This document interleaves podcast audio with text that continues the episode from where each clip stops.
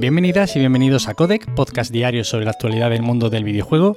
Yo soy Nacho Cerrato y la idea aquí es comentar brevemente lo que se cuece a diario en la industria del videojuego en capítulos muy cortitos. Así que si quieres estar al tanto y tienes poco tiempo, te invito a que te quedes por aquí.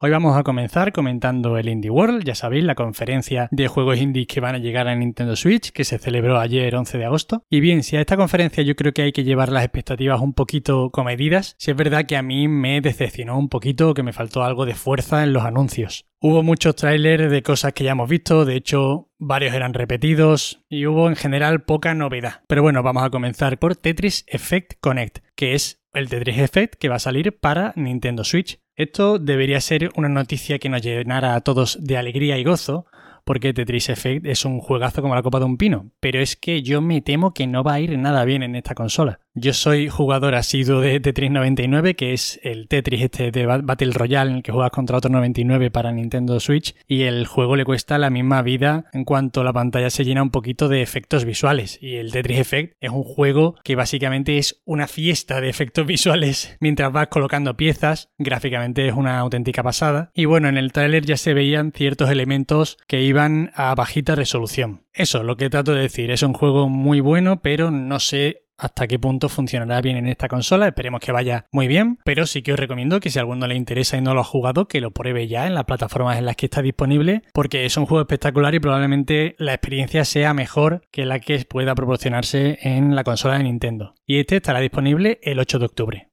Otro de los juegos con mejor pinta y que más expectación ha levantado ha sido el Eastward, que es un RPG de aventuras y exploración con una estética pixel art súper cuidada, o sea, tiene unos gráficos espectaculares. Este es un juego que lleva bastantes años de desarrollo, se anunció en 2018 y yo creo que puede ser una de las joyitas de este año. Este sale además muy pronto, el 16 de septiembre, en PC y en Switch. Es exclusivo temporal en consolas.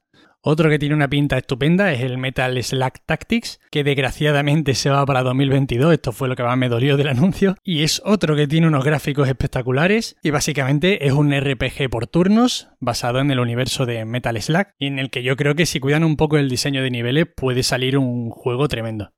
Y por último, en cuanto a lo que voy a comentar, el Shovel Knight Pocket Dungeon, esta nueva iteración del universo del Caballero de la Pala, que parece una mezcla entre un Tetris, un Puyo Puyo y un Candy Crush. Este sale estas navidades y no tiene fecha anunciada, pero probablemente sea un peligroso pozo de horas, muy pero que muy adictivo. Y por comentar algo más allá de los videojuegos, pues creo que el evento estuvo bien, nos hicieron perder poco tiempo, pero creo que hay que esperar más de Nintendo Switch, porque al fin y al cabo, y si no recuerdo mal, el último juego desarrollado por Nintendo es el Luigi Mansion 3 y de esto ya han pasado dos años prácticamente. Y por eso creo que Nintendo debe tomarse muy en serio este tipo de eventos y debe tomarse muy en serio el catálogo de indies porque sí que creo que es algo muy importante que esta consola se venda como la mejor consola para jugar a los indies. Cosa que cada vez está más alejada de la realidad y ya creo que es un problema incluso de potencia. Por eso también cuesta mucho entender cómo la nueva Nintendo Switch OLED pues no ha mejorado absolutamente nada, aunque solo fuera actualizar un poquito el procesador para poder hacer frente a otras cosas. Pero en definitiva eso,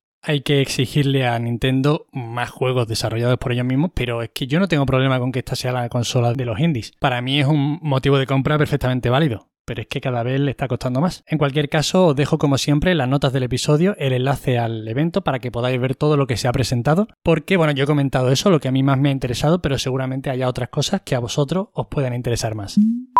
Y cambiando completamente de tercio, ¿recordáis que hace seis meses Google cerró los estudios internos de Stadia cuando apenas habían cumplido un año de vida desde el lanzamiento del servicio de juego por streaming? Y que además de este cierre y de los consiguientes despidos, los empleados se enteraron por un correo a la vez que la prensa, todo así muy chapucero. Uno de estos estudios era Typhon Studios, que desarrollaron Journey to the Savage Planet y posteriormente al ser adquirido por Google fue lanzado en Stadia. Pues bien, este cierre chapucero afectó a este juego porque tenía bugs en Google Stadia que ya no se podían solucionar porque no había nadie trabajando en el juego. Entonces se encontraron los jugadores con que se quejaban de ciertos bugs, pero Google no tenía una respuesta ni una solución. Pues bien, ahora nace Raccoon Logic Studios con una gran cantidad de estos trabajadores que se quedaron en la calle y que además es gente con experiencia en la industria proveniente de EA, de Warner o de Ubisoft. De hecho, uno de los nombres es Alec Hutchinson, quien es conocido por ser el director creativo de juegos como Assassin's Creed o Far Cry 4,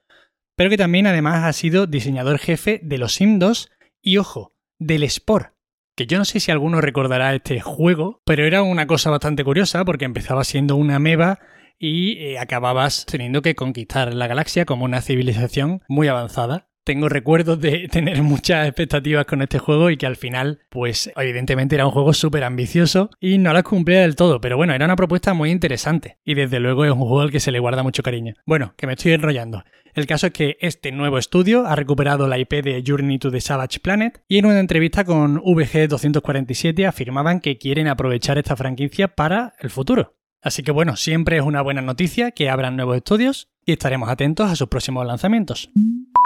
Nuevos despidos en Activision Blizzard. El que hasta ayer era el director de Diablo 4, Luis Barriga, el director jefe del juego, Jesse McCree, y un diseñador del World of Warcraft, Jonathan Leecraft, han sido despedidos de la empresa. Estos despidos se suman también a las dimisiones en condiciones desconocidas, porque no sabemos hasta qué punto pues, son dimisiones o despidos encubiertos, de Allen Bragg, el que era presidente de Blizzard y que fue sustituido por Jen O'Neill y Mike Ibarra, y Jesse Mischak, que era el director de recursos humanos en Activision Blizzard, que como comenté ayer fue uno de los departamentos más señalados por la demanda colectiva. Sigue la purga en esta compañía y yo la verdad es que espero que siga implacable porque desde luego todo parece indicar que está absolutamente podrida por dentro y además muchas de estas personas en puestos de poder. Así que aquí siempre se celebrará que se limpie la industria de esta gentuza porque me da exactamente igual que Activision Blizzard haga buenos o malos juegos. Es más, es que me da exactamente igual si acaba dirigiendo Activision Blizzard un perro chico con peluca y no se desarrolla un juego más con el sello de esta compañía, si eso supone que se limpia la industria de toda esta gentuza que no debería acercarse a mujeres a menos de 500 metros.